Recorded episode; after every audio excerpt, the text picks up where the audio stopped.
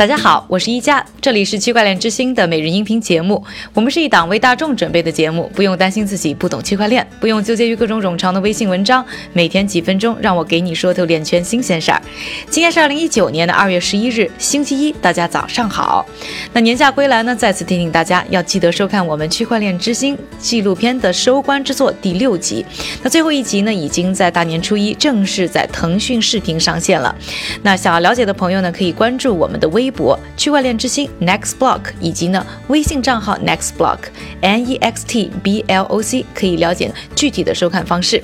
这集当中呢，我们提到了联合国儿童基金会 UNICEF，UNICEF 旗下的创新部门呢，在过去十年里就一直致力于发掘创新技术，投资发展中国家的创新企业，并提升呢用来提升呢贫困地区儿童的生活水平。二零一八年底啊，联合国儿童基金会创新办公室宣布将拨款十万美元，为来自阿根廷、墨西哥、印度、托尼斯和孟加拉国的六家区块链创新公司提供资金支持，帮助他们呢通过科技为全球儿童的生活带来积极的影响。了解我们纪录片的朋友呢也知道，我们也和 UNICEF 呢联合发起了区块链让世界更美好项目，就是希望通过捐款、志愿以及呢创新等方式，结合区块链技术，帮助到更多的发展中国家地区的儿童。今天呢，我们纪录片十一系列呢，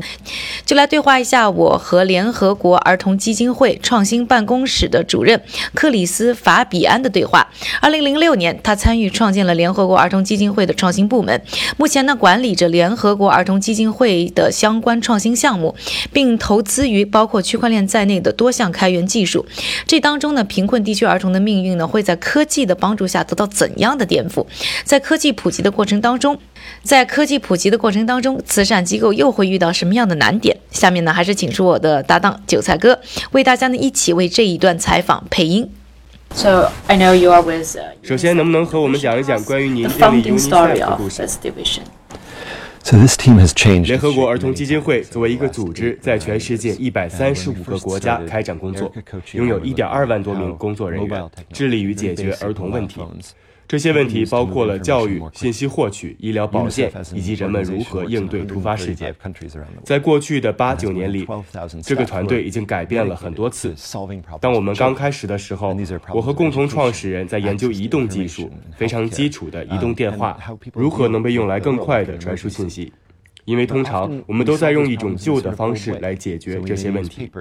我们可能使用纸张来搜集数据，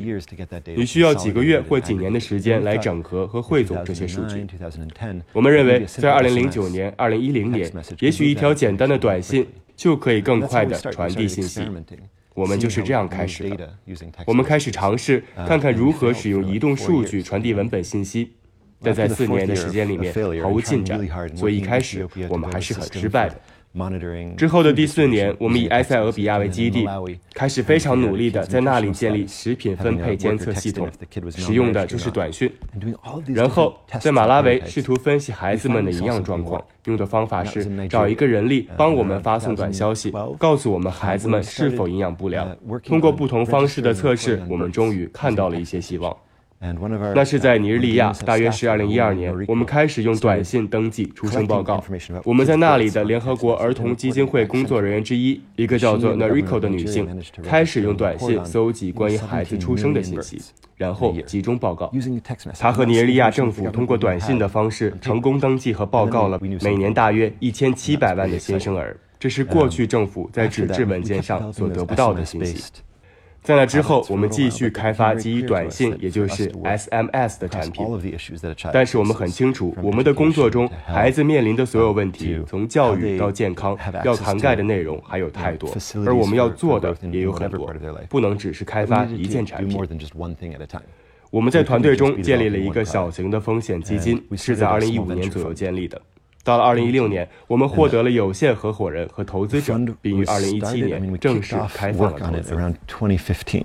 uh, we got our LPs and our investors by 2016, and we officially opened up investments in 2017. Interesting. Um, why did you think you have to in? 那为什么你认为把区块链这种分布式账本的技术集成到你的工作当中是很重要的事情？你在区块链中看到了联合国儿童基金会怎样的未来呢？So I'll go back to this first story of Nigeria and birth reporting. And we live in a world where if you're poor, 刚刚我们说到尼日利亚的出生报告，我们生活在这样的一个世界里。如果你很穷，如果你和某一项官方系统没有联系，那么你就自然而然的无法获得现代人认为是理所应当的信息。如果你没有智能手机，自然就买不到有智能功能的车。如果你没有护照就很难去旅行因为你没有出生登记。事实上世界上三分之一的孩子没有出生登记他们不存在于任何正式的系统当中。这是一大批的年轻人。由于战争或者暴力目前有六千万的儿童流离失所六千万的孩子没有家没有可以依赖的政府这些问题都可以通过信息获取。如果我们知道年轻人在哪里如果我们知道他们的需求是什么如果我们能以不受国界限制的流动性来解决解决这些问题的话那么作为儿童基金会我们就能更好的开展工作。因此我们考虑到了这种分布式账本技术的应用它能让我们更好的理解信息拥有更大的透明度或者建立一个从根本上去中心化但又可以访问的系统。这些都是我们认为让各国政府可以授权联合国儿童基金会更好开展工作的事情。Um, so since you started to notice the. Uh, 所以，自从你开始注意到这项技术之后，你注意到并投资了怎样的项目呢？Um, project what kind of work have you been investing or have you been done like, um, related with this? so i think we're we're hitting the nice thing is that we're hitting the same problems that everybody else is in the blockchain space 我认为我们目前遇到的问题和区块链整体行业中其他人遇到的问题是一样的就是 ui 做的很糟糕几乎所有这些协议和应用程序都很难交互另外规模也不够大我们一直不太确定相关的智能合约和区块链网络的未来会走向哪里所以我认为，我们看到的行业问题和所有人是一样的。但我们想要参与实验的过程，来帮助解决这些问题。我们做的第一件事，很明显就是每个人都在讨论的区块链和身份证明。我们想，如果我们能拍一张人的照片，把相关信息放到区块链上，然后给这一个人一个可以在以后用到的实际身份，不是很好？所以我们在2015年、2016年围绕这一点做了产品。品开发我们的团队大约有三十人他们在开发软件开发产品我们这样做是为了学习因为我永远不会投资我不懂的东西我们认为这项技术是一个底层技术从这个意义上说如果连底层技术都没有搞清楚的话我们根本不会知道接下来自己在投资什么也会因此做出很糟糕的判断。所以我们尝试了但是完全失败了。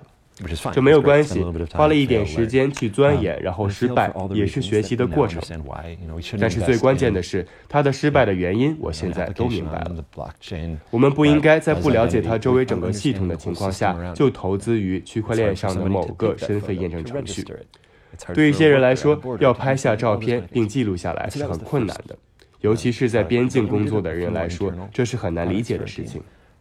之后，我们的团队做了更多的内部产品，但是我们的第一笔投资是在南非一家叫做 Ninees 的公司。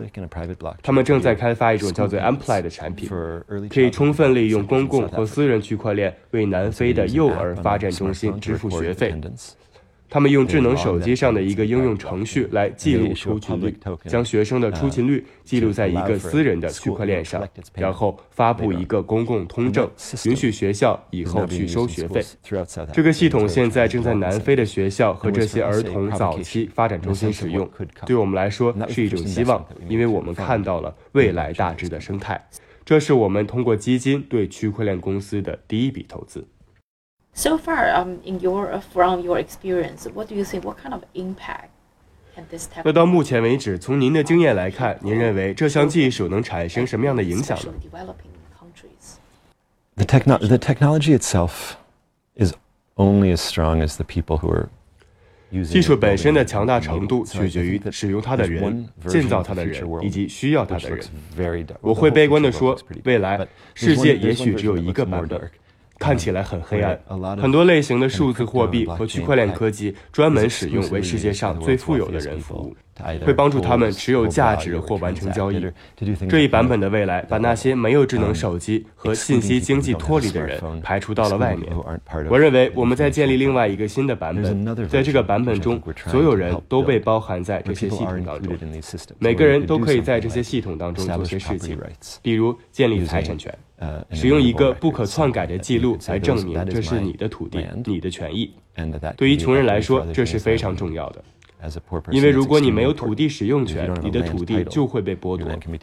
你永远不会有基础来开始通往财富的道路。举个例子，肯尼亚的 M-Pesa 是一个使用短信转账的平台，在肯尼亚，它的知名度达到了百分之九十九。在肯尼亚的任何地方，每个人都听说过 M-Pesa，系统可以迅速地完成汇款。如果你可以像这样，并且是跨国界的迅速完成汇款，这就是价值储存手段的实现，让那些在正规银行系统里面没有记录的人也可以使用这些服务，这是非常重要的。另外，世界上大约有二十亿人没有正式的经济身份，这是一个很大的缺口，但我们必须以正确的方式去做建设。这意味着我们必须认识到，这些人的需求和硅谷或曼哈顿的人的需求是完全不同的，他们是不同类型的用户。而我们担心的是，这项技术最终会被传统的权力和金钱中心所取代。所以，我们必须不断提醒自己，以正确的方式开展工作。Traditional centers of power and money, and we forget about the places where really hard problems can be solved if we work in the right way. Um, tokenization is uh, another big part of blockchain, as you mentioned. It may be 通证化是区块链的另一个重要的部分。正如您所提到的，这可能是一个很大的机会。那么，在您看来，您认为通证会帮助我们更平均地分配财富，帮助解决世界的贫困问题吗？Again, it depends on how people use it, and people are really nice in like small groups, and then become pretty terrible in big groups. 这还是取决于人们如何使用它。一些非常友善的小团体，一旦落入到大团体中，就会变得很糟糕。所以我个人担心的是，我们只是用这些系统来复制现有的权力结构和现有的权力网络。在这种情况下，你对任何事情做多少通证都不重要，因为权力仍然是集中的，决策仍然是集中的。你没有那种有机增长和弹性。马云说过，人类未来三十年的生活。悲伤和痛苦会远远多过欢乐。他是个聪明人。我认为，如果我们想要在这方面产生任何影响，我们就必须从不同的角度来思考如何构建这些系统。所以，我所看到的关于通证化最有趣的讨论，并不是关于数字货币世界的中心。这里不是瑞士、旧金山或北京，而是人们正在开发基于不同系统的应用程序。他们可以通过不同的方式来激发各种功能的流动性，这可能是保护土地权利，或者以一种新的方式量化资产。它可能意味着观察社会互动和志愿服务，弄清楚你如何能标记其中的一部分，并在他们的工作中给社区卫生工作者或志愿教师某种信誉或尊严。所以，这些类型的活动在传统的资金流动之外，还有更多的通证化的可能性。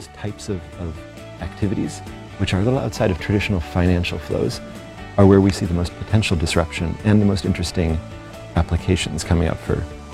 for tokenization. 感谢韭菜哥的配音。那更多呢，我和法比安的对话，还是关注我们区块链之星的第六集。想要了解更多台前幕后的故事呢，记得要关注我们的微博“区块链之星”以及微信号 “next block”，N E X T B L O C。下面的时间呢，还是交给韭菜哥，他为大家准备了一组呢链圈的最新快讯。我们先来看一组企业信息。美国的批发商 H&M 旗下经营照明产品的分销商宣布，他们开始正式接受比特币支付。我们再来看一组政府和监管方面的消息。首先，菲律宾第七大银行联合银行正在推出数字货币自动取款机，它将允许用户通过 ATM 机直接购买和出售数字货币。目前呀，美国食品药物监督管理局表示，目前部门正在通过区块链技术提高消费者可用产品的安全性和质量，这样可以确保在药物供应链中加强问责制。感谢韭菜哥的分享，也感谢各位的收听。我是一加，明天继续和我一起关注区块链之星。区块链之星，还原区块链最真的样子。